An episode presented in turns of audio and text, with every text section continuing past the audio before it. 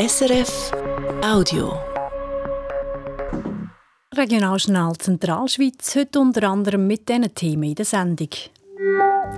Ein grosser Brand mit einer traurigen Gewissheit. Bei einem Feuer im Kanton Luzern sind drei Menschen ums Leben gekommen. Millionen Investitionen für ein neues Schulmodell. Die Stadt Luzern will Tagesschulen auftun, damit Kinder auch über den Mittag betreut sind und die Eltern so einfacher arbeiten können. Wir merken, dass der Bedarf an Betreuung sehr stark zunimmt und wir merken da in der politischen Stimmung in der Stadt Luzern, dass Freibarkeit von Familie und Beruf ein Hochsanliegen ist, ein wichtiges Anliegen ist. Sagt David Schuler, der Rektor der Stadt Luzerner Volksschule. Die zur Wahl antreten, wo man auch wohnt. Das fordert die Schweizer SVP und will bei Kantonsratswahlen eine Wohnsitzpflicht einführen. Das Wetter, es bleibt grau und nass, wird aber langsam wärmer. Am Mikrofon Evelyn Fischer. Im luzernischen Entlebuch hat es diese Nacht einen schlimmen Brand gegeben. Ein Haus und ein Scheuer Zescholzmatt Marbach im Ortsteil Wicken sind abgebrannt. Drei Personen sind gestorben. Die Polizei geht davon aus, dass es drei Kinder sind. Ihre Eltern und eine weitere Person sind zum Teil schwer verletzt. Lea Schüppach war für das Regionaljournal heute vor Ort und jetzt bei mir im Studio. In dem Haus sind heute Morgen noch drei Kinder vermisst worden. Heute Nachmittag hat man drei Tote gefunden. Sind das jetzt die Gesuchten? Von dem gehen die Untersuchungsbehörden aktuell aus.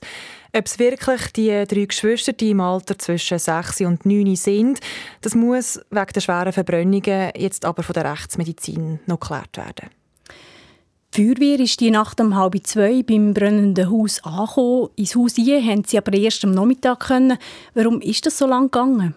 Wo die Feuerwehr mit 100 Leuten angekommen ist in der Nacht, hat das Bauernhaus aus Holz schon komplett brennt. Das Feuer das ist zwar schnell unter Kontrolle gesehen, heisst es bei der Feuerwehr, es hat aber jeden Moment können einstürzen. Darum hat es eine Spezialeinheit mit einem Hubretter gebraucht. Das ist eine Art Kran, wo man sich davon abseilen kann. So haben die Feuerwehrleute von oben ins Haus können und nach mehreren Stunden Suchen die drei Toten gefunden. Die Arbeit sei auch emotional anstrengend gesehen, sagt der Feuerwehrkommandant Godi Studer. Eine ganz grosse Herausforderung war schon, dass es uns nicht möglich war, in das Haus zu gehen und wir gewusst haben, vermutlich sind noch drei Kinder drin. Und das ist einfach eine sehr hohe emotionale Belastung für alle Beteiligten, die dort sind. Das andere ist, wenn man auch die verletzten Personen gesehen hat, das sind Bilder, die einem eigentlich auch nachher noch nachgehen. Darum werden die Feuerwehrleute nach derartigen Einsätzen psychologisch betreut. Beim brennenden Haus waren auch drei Erwachsene, zum Teil schwer verletzt. Was weiss man über diese Leute? Die drei Erwachsenen das sind die Eltern der drei vermissten Kinder, plus der Lebenspartner der Frau. Zwei von ihnen sind lebensbedrohlich verletzt worden und mussten ins Spital geflogen werden. Eine Person ist nur leicht verletzt worden. In welche Richtung äh, wird jetzt aktuell ermittelt? Laut der Staatsanwaltschaft ging es jetzt vor allem darum, herauszufinden, warum das Haus davon brennen. Dazu weiss man aktuell nämlich noch nichts, sagt Simon Kopp, der Sprecher der Staatsanwaltschaft. Wir haben die Branddetektive jetzt vor Ort und die müssen Schritt für Schritt, Zentimeter für Zentimeter in diesem Gebäude jetzt vorwärts gehen und nach dieser Brandursache suchen. Ähm, und natürlich wird ein grosses Interesse daran sein, was die Brandursache ist, aber da dürfen wir jetzt auch nicht spekulieren. Um herauszufinden, warum das es davon brennen, werde außerdem auch die eine leicht verletzte Person befragt, soweit das geht. Auch sie wird aktuell psychologisch betreut. Lea Schüppach war das mit Informationen zum Grossbrand in der Entlebucher Gemeinde Escholzmatt-Marbach.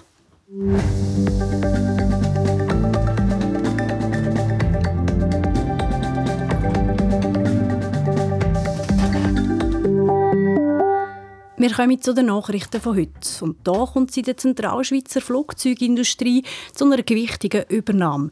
Der Stanzer Flugzeugbauer Pilatus übernimmt alle 230 Angestellten und auch den Maschinenpark von der RUAG Aerostructures zusammen. Details dazu hat Christian Oechslin. Pilatus will zusammen in Zukunft ausschließlich eigene Bauteile und Komponenten für die eigenen Flugzeuge produzieren, heisst es in einer Mitteilung. Finanzielle Details zu dieser Übernahme haben Ruag und Pilatus nicht bekannt gegeben. Die Pilatus Flugzeugwerk haben die Möglichkeit, Bauparzellen in der Nähe vom Flugplatz zu Emmen zu übernehmen. Dort sollen langfristig zusätzliche Arbeitsplätze entstehen. Der Kanton Luzern und die Gemeinde Emmen die Übernahme begrüßen, schreiben sie in einer gemeinsamen Mitteilung. Wichtige und wertvolle Arbeitsplätze können so erhalten werden. Das sei eine Stärkung für den Wirtschaftsstandort Luzern. Beim Nidwaldner Kantonsspital ist geregelt, wer vorläufig Direktion übernimmt. Es ist der Dominik Schmid. Er führt das Spital ab dem Februar interimistisch, schreibt der Verwaltungsrat von der Luzerner Kantonsspitalgruppe Lux, wo das Spital Nidwalden dazugehört. Der jetzige Direktor vom Kantonsspital Nidwalden, der André Baumler, gibt Ende Monat die Leitung ab. Das hat Lux letzte Woche bekannt gegeben. Der Dominik Schmid ist 60 und kommt aus dem Kanton Bern. Er hat Erfahrungen im Management und ist unter anderem auch im Verwaltungsrat vom Spital Thun, heisst sie in der Mitteilung weiter. Im Februar 2015 ist ein 13-jähriges Mädchen aus dem Kanton Schweiz im Skigebiet Adelboden bei einem Unfall ums Leben gekommen. Jetzt hat das Bundesgericht den Pistenchef der Bergbahnen endgültig vom Vorwurf der fahrlässigen Tötung freigesprochen. Das Gericht hat die Beschwerden der Familie des Mädchen abgewiesen. Die Beschilderung am Unfallort sei sichtbar und auch die Markierung vom Pistenrand sei genug gut gewesen. Das Mädchen ist in einem Skikurs als letzte in einer Gruppe nach Spuren hinten die von der Piste abzweigt sind.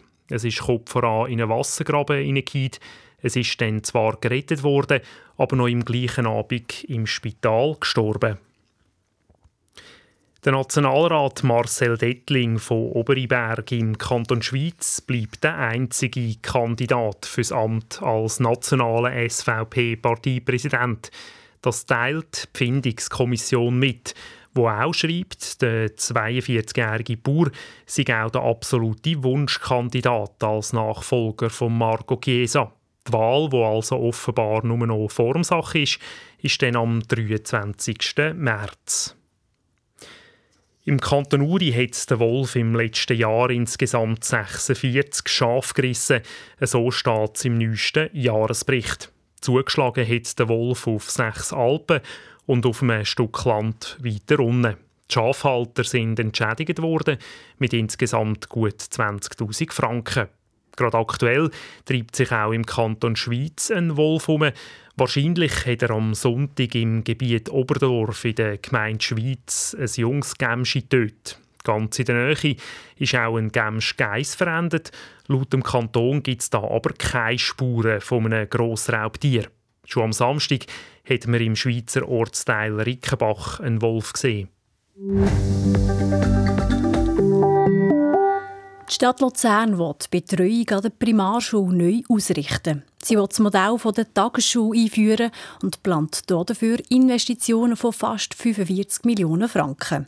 Tagesschule heisst, Mädchen und Buben würden fix an der Schule zu Mittag essen, wenn sie am Nachmittag noch Unterricht haben. Damit sich das Mütter und Väter leisten können, wird die Stadt Luzern Tarif für die Betreuung abtun. Neu würden für den Mittag alle gleich viel zahlen, nämlich 7 Franken. Heute ist der Preis einkommensabhängig und schwankt zwischen 8,50 Franken und 30 Franken. Warum Luzern die Betreuung an der Schule ausbaut und wieso sich dieser Schritt trotz grosser Investitionen für die Stadt könnte auszahlen könnte, darüber habe ich heute Morgen mit dem David Schuler geredet. Er ist der Rektor der Stadt Luzerner Volksschule. David Schuler, die Stadt Luzern will ein neues Tagesschulmodell einführen. Was ist das Ziel? Das Ziel ist ganz klar, dass wir ähm, die Freibarkeit von Familie und Beruf erhöhen dass wir äh, die Zuverlässigkeit vom Stundenplan und die Voraussehbarkeit vom Stundenplan erhöhen und dass wir auch Planungssicherheit in den Schulbetrieben geben mit der Zukunftsaussicht. Wieso braucht es die Anpassung gerade jetzt? Wir haben gemerkt in den letzten Jahren, dass der Ausbau der Betreuung immer mehr gewachsen ist. Und wir sind kaum nachgekommen, um den gesteigerten Bedarf äh, infrastrukturell und personell abzudecken. Und mit dem Modell, wenn wir jetzt schon anfangen planen, wie es dann im Ende 2030 wird aussehen. David Schuler, ein Kernelement ist ja, dass die Schulkinder grundsätzlich am Mittag an der Schule bleiben, wenn sie am Nachmittag noch Unterricht haben. Heute kann man das freiwillig wählen. Wieso schlägt man da einen Richtungswechsel ein?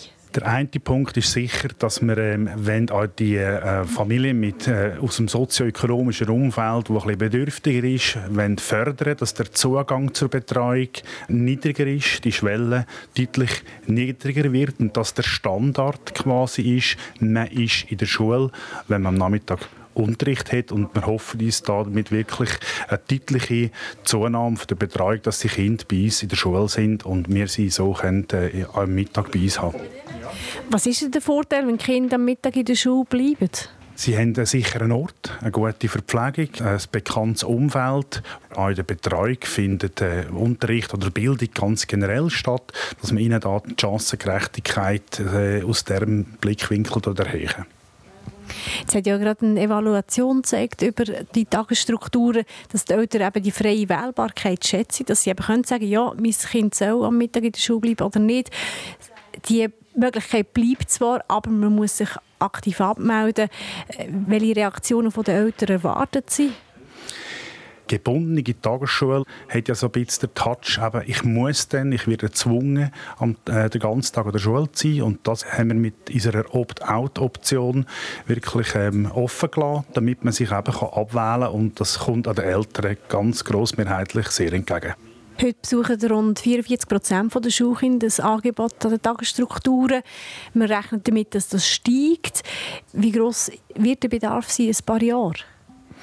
Ja, das mit einer Prognose ist natürlich eine schwierige Geschichte. Wir gehen wirklich heute davon aus, wenn wir das vergangene Wachstum anschauen, dass wir da äh, im Bereich von 80 Prozent werden kommen bis ins Jahr 2030. Das ist auch die Zahl, mit der wo wir dann ähm, die Räumressourcen, die Infrastruktur entsprechend planen. Die Stadt Luzern muss einiges investieren, 45 Millionen einerseits eben in neue Kochen, neue Tischräume, wo die Kinder essen können, aber auch für die Betriebskosten andererseits. Wird sich das auszahlen? Da sind wir ganz fest überzeugt. Einerseits wird es sich auszahlen für Kinder und unsere Schulbetriebe, dass die Kinder, die wir haben, genug Platz haben und personell gut betreut sind. Das wird sich auszahlen. Und andererseits haben wir im Bericht und Antrag Ihnen auch gezeigt, und das zeigen auch verschiedene Studien, dass der volkswirtschaftliche Nutzen, also über die Steuerung kommen, absehbar ist und davon profitiert schlussendlich die Stadt als Ganzes wieder. Was heißt das, der Erfolg ist absehbar? Wir rechnen damit, dass mit der stärkeren Gebundenheit und der Zuverlässigkeit vom Stundenplan die Freibarkeit von Familie und Beruf gestärkt wird, dass die Möglichkeit auf ähm, Einkommen zu generieren über Arbeit steigt, was wiederum die Steuern wird positiv beeinflussen durch äh, das Mehreinkommen. Das Ganze kommt jetzt eben zuerst ins Stadtparlament und nachher auch noch vor das Volk im Juni voraussichtlich. Welche Chancen geben Sie in diesem neuen Tagesschulmodell an der Urne? Wir geben dem gute Chancen, grosse Chancen, weil wir sind im engen Kontakt mit Eltern und Erziehungsberechtigten und wir merken, dass der Bedarf an Betreuung sehr stark zunimmt und wir kommen dem entgegen. Wir merken da in der politischen Stimmung in der Stadt Luzern, dass Freibarkeit von Familie und Beruf ein Hochsanliegen ist, ein wichtiges Anliegen ist und an dem kommt unser Modell stark entgegen sagt David Schuler, Rektor der Stadt Luzerner Volksschule. Mit der neuen Tagesschule würde die Stadt Luzern in unserer Region eine Vorreiterrolle einnehmen. Schweizweit gleist bis jetzt nur die Stadt Zürich ein ähnliches flächendeckendes Modell auf. Und jetzt gehen wir aus dem Klassenzimmer raus und nehmen im Kantonsparlament Platz. In diesen Rotsaal sitzen Vertreterinnen und Vertreter aus allen Regionen vom jeweiligen Kanton. Ob die Leute auch in dieser Gemeinde müssen wohnen wo sie gewählt worden sind, das ist nicht einheitlich geregelt in der Zentralschweiz. Keine Wohnsitzpflicht gibt es im Kanton Schweiz, wo schon gleich Wahlen sind. Wenn es nach der SVP geht, soll sich das aber ändern. Warum? Der Michael Zetzi. Anfangs März sind im Kanton Schweiz Wahlen. Die 100 Sitze im Kantonsrat die sind umkämpft, rund 400 Leute kandidieren. Und da gibt es auch die eine oder die andere Kandidatur, die es nach dem Gusto von der SVP so nicht sättigen. Weil in Teilsgemeinden nämlich Leute kandidieren, die nicht dort wohnen. Das kann es jetzt einfach nicht sein, oder? Also, das sind einfach Leute, die sind vielleicht noch nie in dieser Gemeinde gewesen oder kennen überhaupt nichts in dieser Gemeinde, die Gepflogenheiten und Probleme, die die haben. Findet darum Max Helbling. Der Kantonsrat von Steinenberg hat darum mit seinem Parteikollegen Willi Giesler einen Vorstoß gemacht, der verlangt, dass das Wahlgesetz geändert wird. Sie wollen, dass die Leute in der jeweiligen Gemeinde wohnen wo sie dafür kandidieren. Es ist nicht das erste Mal, dass es die SVP probiert. Schon 2016 hat sie einen ersten Anlauf genommen, hat im Kantonsrat aber keine Mehrheit gefunden und auch die Schweizer Regierung war dagegen. Gewesen. Trotzdem, es brauche jetzt noch einen Anlauf, findet Max Helbling. Will? Das hat jetzt enorme Ausmaße angenommen, wo man einfach muss sagen, das gutiert die Bevölkerung mit jeder Garantie nicht. Ich denke, man hat seinen Wahlkreis und das sollte so akzeptiert werden. Und da querfällt ein, äh, Kandidaturen, also ich kenne niemanden, der das äh, gut findet, oder? Es sind gut zwei Handvoll von den 397 Kandidatinnen und Kandidaten, die nicht in der Wohngemeinde kandidieren, sondern eben in einer anderen. Und für das gäbe es manchmal ja auch gute Gründe, sagt Karin Schwitter, die Präsidentin der SP. Ihre Partei tritt in ein paar Gemeinden mit Leuten die nicht dort wohnen. Ein Grund könnte zum Beispiel sein, wenn jemand in einer Gemeinde aufgewachsen sei, lang gewohnt habe, gut vernetzt sei und dort Tag wegziehen. Aber das sei eigentlich nur ein Nebengleis. Im Grundsatz ging es nämlich darum, echte Wahlen zu bieten. Es macht absolut Sinn, dass in jeder Gemeinde jemand zur Verfügung steht, der sagt, ich kandidiere für die SP, die Grünen und die Unabhängigen. Weil nur so können wir den Leuten in diesen Gemeinden, gerade jetzt in den kleinen Gemeinden, ähm, eine Auswahl bieten, dass sie tatsächlich in den Wahlen die Möglichkeit haben, die ganz ihre Meinung kundzutun. Sonst nämlich können in Gemeinden, wo wenig Leute wohnen, gar nicht wirklich von Wahlen gedreht sein. Gerade in den kleinsten Gemeinden des Kanton Schweiz ist es manchmal der Fall, dass nur eine Person zur Verfügung steht. Die hätten gar keine Möglichkeit auszuwählen. Das sind Argumente, die Max Helbling von der SVP abwinkt. Ich finde es ein bisschen äh, einfach ein Ausnutzen von dem System und es kommt der Schuss von den Partien, die ja gegen die wilde Liste waren, sind gegen Päckchenpolitik waren, sind fürs Transparenzgesetz, für was auch immer, oder? Es ist einfach, äh, das geht nicht auf, oder? Da müsse sich die SVP aber auch an der eigenen Nase nehmen, entgegnet die SP-Präsidentin Karin Schweiter. Weil die SVP ja selber in gewissen Gemeinden mit Kandidierenden antritt, die nicht in dieser Gemeinde wohnhaft sind, also selber das Instrument auch braucht, wo sie jetzt äh, kritisiert. Das ist ein bisschen erstaunlich. Ein Blick auf die Liste der Kandidierenden zeigt, das trifft in der Ausserschweiz zu. Dort kandidieren SVP-Mitglieder in anderen Gemeinden. Über alle Partien geschaut sind es rund zehn Leute, die in einer anderen als in der Wohngemeinde kandidieren.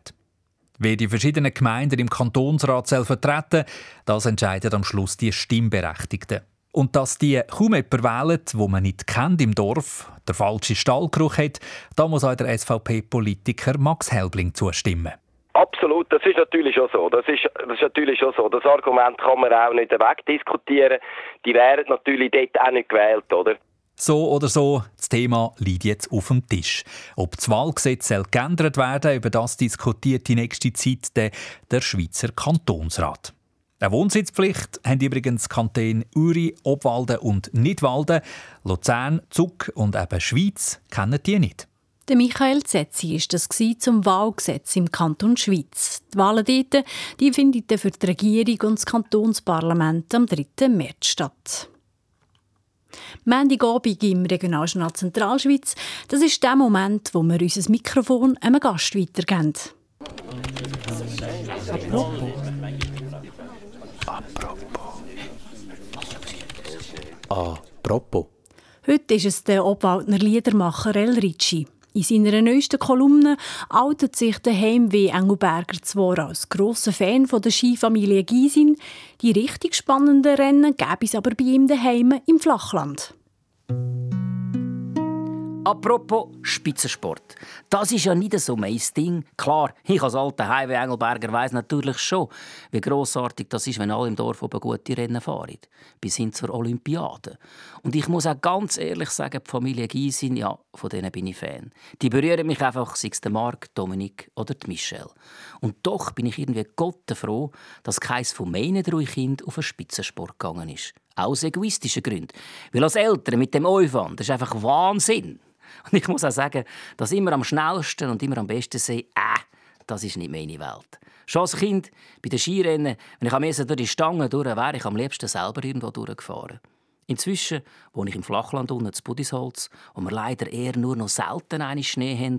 Und wenn es hat, dann müssen wir damit etwas Cooles anstellen, mit dieser kostbaren Pracht. Und jetzt haben sie im Dorf, wo wir Anfangs Winter so wunderbar Schnee hatten, spontan ein Skirennen organisiert. Nicht ein sehr langes, aber ein irrsinniges. Es hat zwei Fahrten gegeben und es ist nicht darum gegangen, wer am schnellsten drinnen ist, sondern wer am genauesten zweimal gleich schnell oder langsam runterfahren kann. und das gefällt mir natürlich, weil der kann ja im Prinzip jeder gewinnen kannst auch hinter sie abfahren, wenn du genau gleich schnell bist auf die Hundertstel Sekunden. So wie der Laurin Studer, der mit gerade 39 Hundertstel Sekunden Differenz vom ersten zum zweiten Lauf brilliert hat und das Skirennen zu Budisholz souverän gewonnen hat. Und das finde ich genau die richtige Art von Rennen. Und es ist auch lustig und kreativ. Für mich absolut olympiawürdig. Und wenig Schnee führt unweigerlich zu Kreativität und lustigen Ideen. So wie all die mit viel freiwilliger Arbeit betriebenen Kleinst-Skilifts in der Gegend, wie der Torbach oder das Hübeli und all die anderen, die höchstens alle vier Schaltjahre einmal fahren und dann völlig überrennt werden von glücklichen, friedlichen, lokalen Skifans. Und grossartig daran finde ich, es hat doch noch fast jeder Ski daheim, im Keller oder hinter dem Hasengaden oder wo auch immer. Ich weiss noch genau, wie wir früher bei Hagel und Regen und Schnee glücklich fahren, ja das müssen obwohl wir keinen Meter haben gesehen. Am liebsten sind wir schanzen, egal was nach hinten dran ist gekommen. Und so ist auch einisch der Adi übers ganze Radtrack von seinem Vater reingeflogen. Ui, dass es Donnerwetter daheim. Ui, ui, ui, ui, ui. Alles fährt Ski, alles fährt Ski, Ski fährt die ganze Nation. Alles fährt Ski, alles fährt Ski, die Freunde, der Pappen und ich. Es geht halt nicht schöner, juhe, juhe, als Sonnenschein, Bergen und Schnee. Es geht halt nicht schöner, juhe, juhe, als Sonnenschein, Bergen und Schnee. Das war das Apropos von Richard Platter alias El Ricci. Regionaljournal Zentralschweiz ist jetzt gleich 5 vor 6 Uhr, Zeit für den Wetterbericht. Im Moment braucht es einen Haufen Orte Regenschirm. Wie es morgen weitergeht, weiss Simon Eschli von SRF Meteo. Am Abend und in der Nacht geht es noch weiter mit Regen oder gegen 1100 Meter auch mit Schnee. Und morgen Vormittag kann es gerade den Bergen an noch letzte Flocken bis auf rund 700 Meter runtergeben. Wir starten morgen zuerst mit vielen Wolken und diese Wolken lockern dann am Vormittag ein bisschen auf es kann dann auch einzelne sonnige Abschnitte geben. Das zumindest, bis dann bald die nächsten Wolken aus Westen aufziehen. Und diese Wolken bringen dann am Abend einmal Regen oder aber rund 1700 Meter Schnee. Die Temperaturen erreichen um den Vierwaldstätter See morgen 8 Grad, dazu noch ein zügiger Südwestwind. Auf dem Pilatus oben gibt es morgen minus 1 Grad. Der Mittwoch ist ein wechselnd bewölkt, ein bisschen Regen ist dabei und der Südwestwind der wird dann nochmal stark. Und jetzt nochmal zu den wichtigsten Meldungen vom Tag in der Zusammenfassung mit dem Michael Zetzi. Die Nacht hat das Haus in der Luzerner Gemeinde Eschlismatt Marbach brennt. Dabei sind drei Personen ums Leben gekommen, drei weitere haben zum Teil lebensbedrohliche Verletzungen. Die drei Toten sind wahrscheinlich Kinder. Sie haben zuerst noch als vermisst gegolten. Die Feuerwehr hat die Toten erst am Nachmittag bergen weil das Haus einsturzgefährdet ist. Warum es verbrennen das ist noch nicht klar. Die Untersuchungen dazu laufen. Was in der Stadt Zürich schon aufgeleistet ist, will jetzt eine neue Stadt Luzern anpacken. Sie will das Modell der Tagesschulen einführen und plant für das Investitionen von knapp 45 Millionen Franken. Bei den Tagesschulen da bleiben Kinder am Mittag zum Essen in der Schule, wenn sie am Nachmittag noch Unterricht haben. Die Stadt Luzern will so berufstätigen Mietern und Vätern entgegenkommen. Wenn die Stadt Luzerner Bevölkerung Ja sagt zu dem neuen Modell, dann sollen die ersten Tagesschulen im 2025 aufgehen. Die Stanzer Flugzeugfirma Pilatus übernimmt alle 230 Mitarbeitenden und auch der Maschinenpark von der RUAG Aerostructures zu Emmen. Die sollen künftig Bauteile und Komponenten für Pilatus-Flugzeuge produzieren.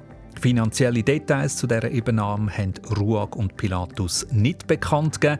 Der Kanton Luzern und Gemeinde Emmen begrüßen die Übernahme, so können wertvolle Arbeitsplätze erhalten bleiben. Der Nationalrat Marcel Dettling von Oberiberg im Kanton Schweiz ist der einzige Kandidat für das Amt als nationaler SVP-Parteipräsident. Laut der Findungskommission der Partei sei der 42-jährige Bauer auch der absolute Wunschkandidat als Nachfolger von Marco Chiesa. Die offizielle Wahl ist am 23. März. Und gestern Abend ist das Lichterfestival Luzern Liluz entgegangen. In diesen elf Tagen sind 140'000 Leute ans Lilu gekommen. Regionaljournal Zentralschweiz für die Sendungen von heute verantwortlich Christian Nöchslin. Am Mikrofon verabschiedet sich Evelyn Fischer.